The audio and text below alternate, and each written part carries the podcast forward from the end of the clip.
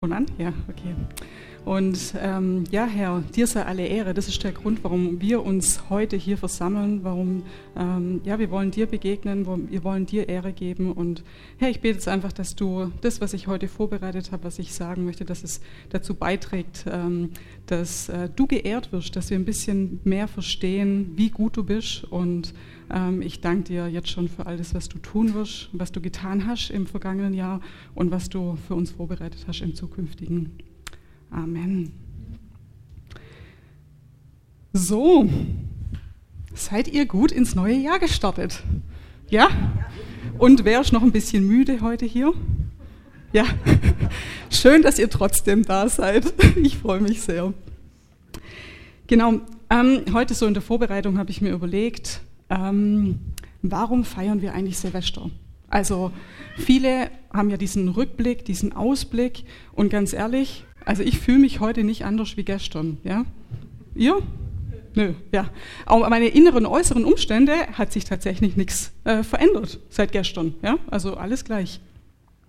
Und trotzdem glaube ich, dass es für uns Menschen einfach äh, immer wieder wichtig ist, so einen Punkt zu haben, wo wir uns neu orientieren, ja, wo wir uns Zeit nehmen, um das Alte anzuschauen, das zu feiern, darüber dankbar zu sein, was ähm, passiert ist und also was Gutes passiert ist und, und gleichzeitig zu überlegen, okay, was ist nicht so gut gelaufen, was möchte ich in dem kommenden Zeitabschnitt, also jetzt im kommenden Jahr, tatsächlich auch ähm, ändern. Genau, und um mit dem Rückblick anzufangen, habe ich euch hier eine schöne Folie. Und das ist ein kleiner Ausschnitt von dem, was im Jahr 2020, äh 22 ähm, hier in Prisma passiert ist. Ja? Und wenn ihr jetzt so die Bilder anguckt, hoffe ich mal, dass automatisch bei euch da irgendwelche ähm, coolen Erlebnisse, coole Ereignisse, vermutlich war nicht jeder bei allem dabei, ähm, aufpoppt und ihr ein Stück dankbar seid ähm, für das, was auch hier in Prisma letztes Jahr passiert ist. Genau, das ist so ein bisschen der, der Rückblick. Beim Ausblick ist es ja so, dass wir jedes Jahr neu ein Jahresvers ähm, bekommen. Ja? Und ich habe ein bisschen recherchiert, woher der kommt. Also das wird, der, dieser Vers wird drei Jahre im Voraus, also in dem Fall äh, 2020, von der Ökumenischen Arbeitsgemeinschaft für Bibellese ausgewählt. Also nur so als kleine Randinformation. Genau, und die meisten von euch wissen wahrscheinlich auch schon, was der Jahresvers äh, von diesem Jahr 2023 ist. Nämlich, Du bist ein Gott, der mich sieht. Genau, sehr gut. Und ähm, wie es in Prisma Tradition ist, werde ich heute ein bisschen darüber sprechen und euch vor allem in den Kontext ein bisschen reinnehmen. Also in welchem Zusammenhang ist das geschrieben und was sagt dann letztendlich dieser Vers auch aus. Und ich habe die Predigt genannt, ich sehe, was, was du nicht siehst. Genau, wenn wir uns so überlegen, ähm, wann sind eigentlich Situationen, in denen wir gerne beobachtet werden? Ja? Und mir ist schon so eingefallen, also ich werde gerne gesehen, wenn ich irgendwas Gutes tue. Ja, also, keine Ahnung, ich bin gerade dabei, jemand zu helfen, jemand anders beobachtet mich, finde ich supi, ja? Weil ich davon ausgehe, dass die Person jetzt gute Sachen über mich denkt. Also, dass mir gute Eigenschaften zuspricht, wie Barmherzigkeit, Großzügigkeit, Mitgefühl oder was auch immer. Ja? Ähm, und dann gibt es aber auch Situationen, wo ich nicht so gerne gesehen werden möchte. Also keine Ahnung, jetzt heute Nacht, ähm, wo die meisten nicht so viel geschlafen haben und ein bisschen, vielleicht eher ein bisschen knatschig unterwegs sind, ja, wenn ich jetzt irgendjemand einen blöden Spruch reindrück oder sogar jemand anschrei, ja, blöder Autofahrer, der mir hier gerade ähm, die Vorfahrt genommen hat oder sonst irgendwas, ja, das sind so Situationen, wo sagen wir mal, es ein bisschen darauf ankommt, wer mich in dem Moment beobachtet, ob ich das jetzt cool finde oder nicht. Ja? Und dann sind wir auch ganz schnell dabei, ähm, uns zu rechtfertigen, also zu erklären, warum ich jetzt gerade hier so gehandelt habe und warum das nicht gerecht war, was da gerade passiert ist und so weiter und so fort. Genau, deswegen ähm, halten wir einfach mal fest, es ist tatsächlich abhängig von dem, wer und in welcher Situation mich Menschen sehen, ob ich das jetzt cool finde oder eben nicht. Lass uns jetzt einfach mal ein bisschen gemeinsam in den Bibeltext reinschauen. Und äh, bevor wir das machen, nehme ich euch ein bisschen mit in die Geschichte mit rein, was bis zu dem Zeitpunkt äh, passiert ist. Also der Bibelvers steht in äh, Genesis 16, also 1. Mose 16, Vers 13.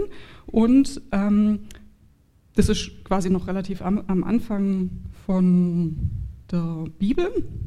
Und ähm, Abram, also er hieß noch nicht Abraham, sondern Abram, ähm, ist mit seiner Frau Sarai aus Ur ausgezogen. Also das ist heute, heutiger Irak und ist Richtung Israel.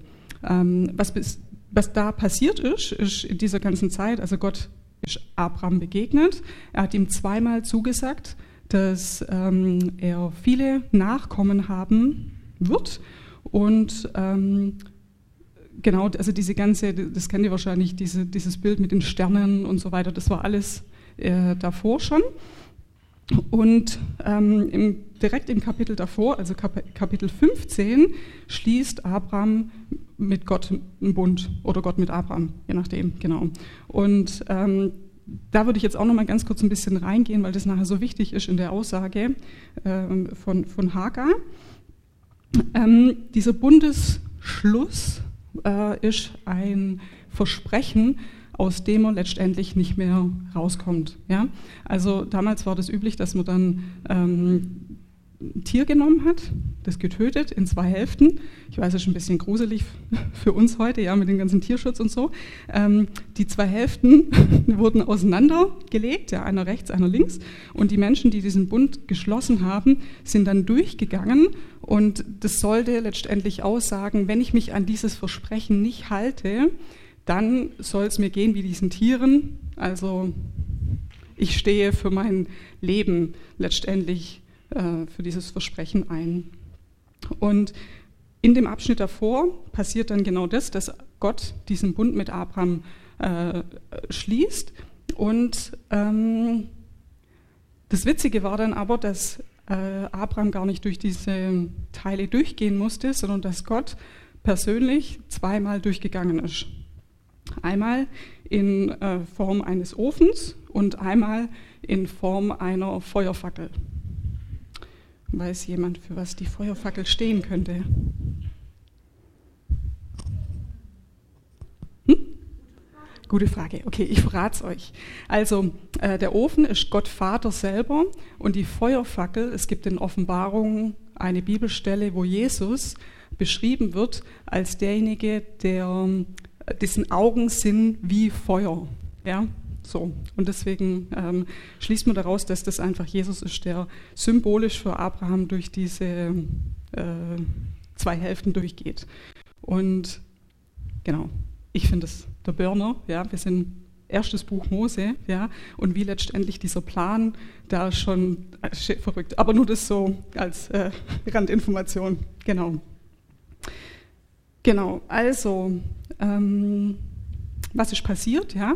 Gott hat letztendlich gesagt, ähm, diese, diese Nachkommenschaft, also das, was ich mit dir vorhab, ähm, verspreche ich dir einzuhalten, ja, ähm, und ähm, ich tue alles dafür, ja, also ich gebe mein Leben dafür, dass das passiert. Genau. Und jetzt in der nächsten Szene kommen wir dann eigentlich jetzt in die Geschichte mit Haggai und dafür habe ich euch hier den Bibeltext mitgebracht. Den lese ich mal kurz vor. Und Sarai sagte zu Abraham, siehe doch, der Herr hat mich verschlossen, dass ich nicht gebäre. Geh doch zu meiner Magd ein, vielleicht werde ich aus ihr erbaut werden. Und Abraham hörte auf Sarais Stimme, und er ging zu Hagar ein, und sie wurde schwanger. Als sie aber sah, dass sie schwanger war, da wurde ihre Herrin gering in ihren Augen. Als Sarai sie aber demütigte, da floh sie vor ihr.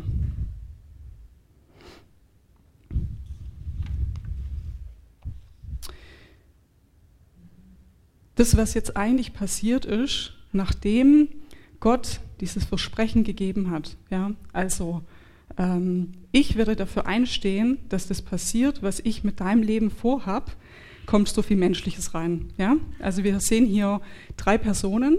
Wir haben einmal den Abraham, einmal die Sarai und einmal die Hagar. Hagar, sorry. Und ähm, alle drei Personen ähm, versagen letztendlich. Ja? Also die Sarai, die zu Abraham geht und sagt, hey, lass mich das doch selber machen, ich gucke nach einem Weg, wie wir das irgendwie hinbekommen. Ja? Also nimmt es letztendlich selber in die Hand. Der Abraham, der mehr auf Menschen, in dem Fall auf seine Frau hört, als auf Gott. Und die Hagar, die stolz wird. Also sie denkt plötzlich, sie ist besser, weil sie schwanger geworden ist und Sarah das bis, dem, bis zu dem Zeitpunkt äh, nicht konnte. Genau, ganz kurz, also noch zu Sarai. Normalerweise, wir sehen das später bei Jakob auch, dass das ein normaler Weg gewesen wäre. Ja? Also seine Magd da reinzukommen, das ist kulturell, war das äh, völlig normal. Aus, ähm, also dann später bei Jakob sind ja die zwölf Stämme entstanden. Also letztendlich ein Vater und vier Frauen waren das in dem Fall. Also, genau. Ähm, wenn wir dann die Geschichte weiterlesen, ähm, passiert Folgendes. Also Sarai beschwert sich bei Abraham und sagt, ähm, und, und, Abraham sagt, hey, mach, mach letztendlich, was äh, du möchtest mit, mit Haggai.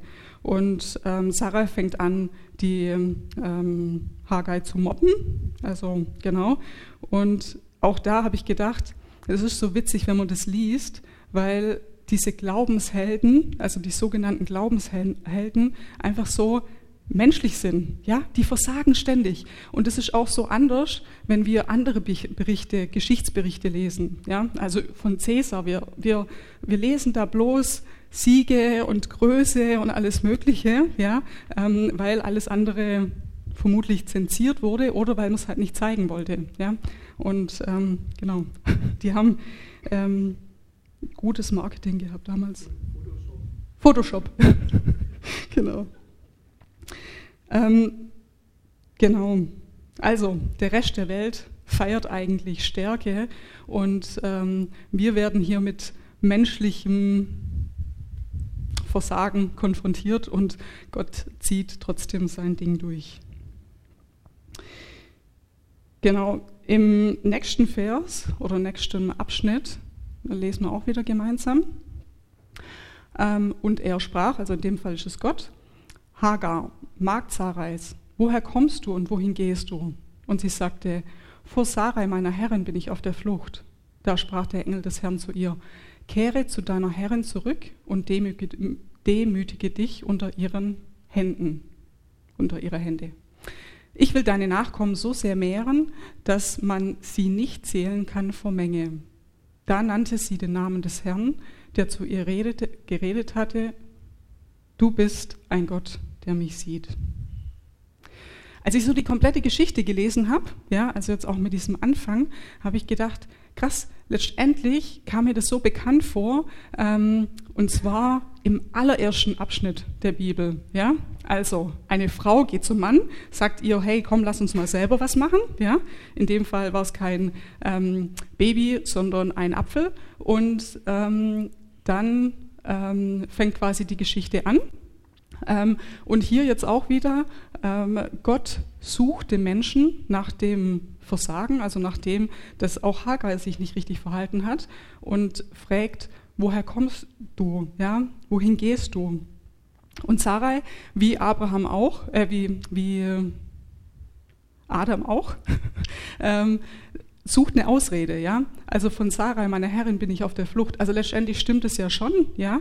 Ähm, aber anstatt zuzugeben, zu sagen, hey, ich habe mich da echt ähm, falsch verhalten, sagt er, hey, die ist eigentlich schuld, ja, genauso wie ähm, bei Adam, ja, die Frau hat mir den Apfel gegeben, genau. Und ähm, das Coole ist, dass Gott das sieht und erstmal stehen lässt, ja, also er ähm, sagt nicht, du lügst mich doch gerade an, wie kannst du nur, was auch immer, ja, sondern er sagt, hey, kehre um, geh zurück auf den Weg, in der Wüste wartet nur der Tod auf dich. Das ist nicht der Weg, der letztendlich zum Leben führt.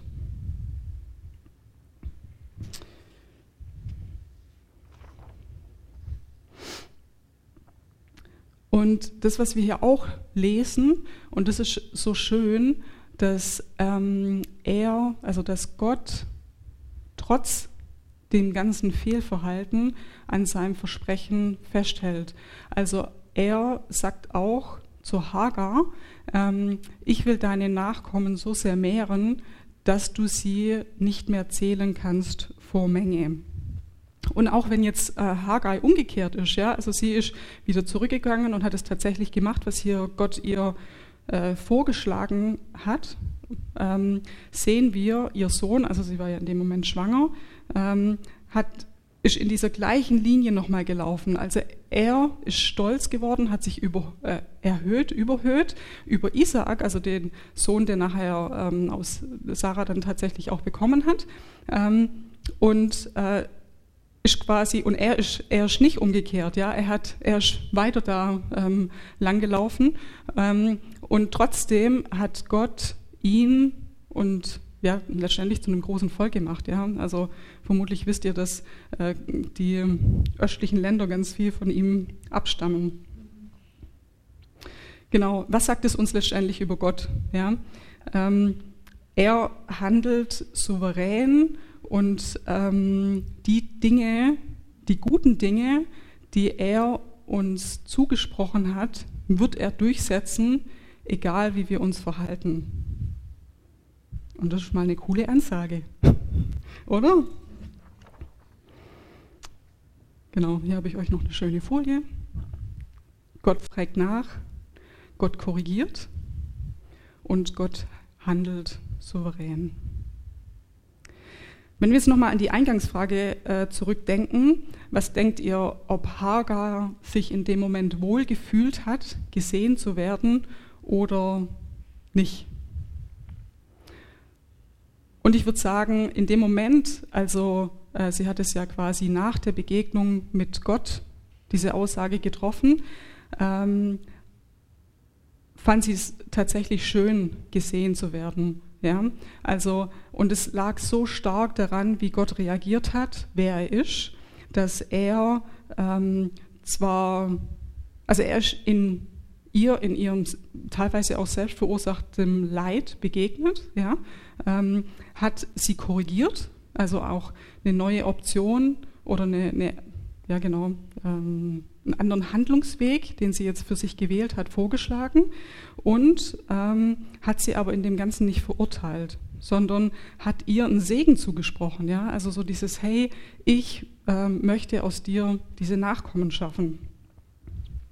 Und letztendlich ist es ein wunderschönes Gefühl, gesehen zu werden mit all dem, was in uns ist, ähm, mit den guten Seiten, mit dem, ja, was wir uns letztendlich wünschen, wo wir auch uns gute Dinge vornehmen. Also, ähm, ja, genau. Aber ähm, trotzdem merken wir, dass wir in dem Wunsch nach Freiheit, in dem Wunsch nach einem gelingenden Leben, in dem Wunsch nach auch ich glaube, dass in uns Menschen das reingelegt wurde, dass wir auch nach Größerem streben. Ja? Also das ist nichts Verwerfliches letztendlich.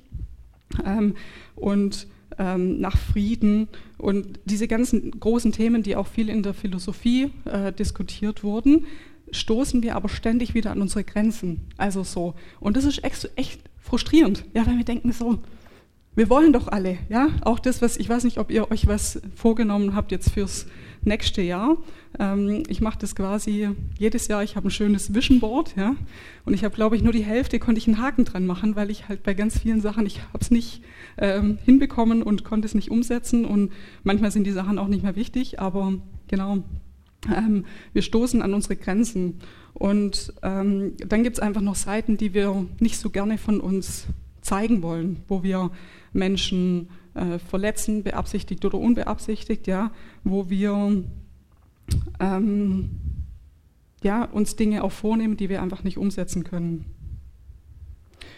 Und umso cooler ist letztendlich dann, wenn ähm, da jemand ist, wo wir wissen, er ähm, bleibt bei uns, ja. Also ähm, er sagt, ich sehe dich in dem Ganzen und ich möchte mit dir da durchgehen. Manchmal kommt dann eine Korrektur ja, und sagt, hey, komm, aber letztendlich diese Zusage steht auch über deinem Leben, dass diese entscheidenden Dinge, die Gott machen möchte, dass er die durchzieht, egal wie du dich verhältst. So. Und ich finde, in dem Ganzen äh, fällt es mir dann auch viel leichter, meine eigenen Grenzen zu akzeptieren. Ich habe dann nicht so eine Peitsche hinter mir, wo ich dann mich durchkämpfen und durchboxen muss durch alle möglichen ähm, Dinge. Und der Vorteil von dem Ganzen ist dann, mein Herz bleibt offen. Ja, mein Herz bleibt offen Gott gegenüber, weil ich ihn einfach Gott sein lasse und nicht versuche, irgendwie selber äh, die Aufgaben zu machen, die eigentlich sein, seine Aufgaben sind ähm, so wie jetzt Sarah gemacht hat.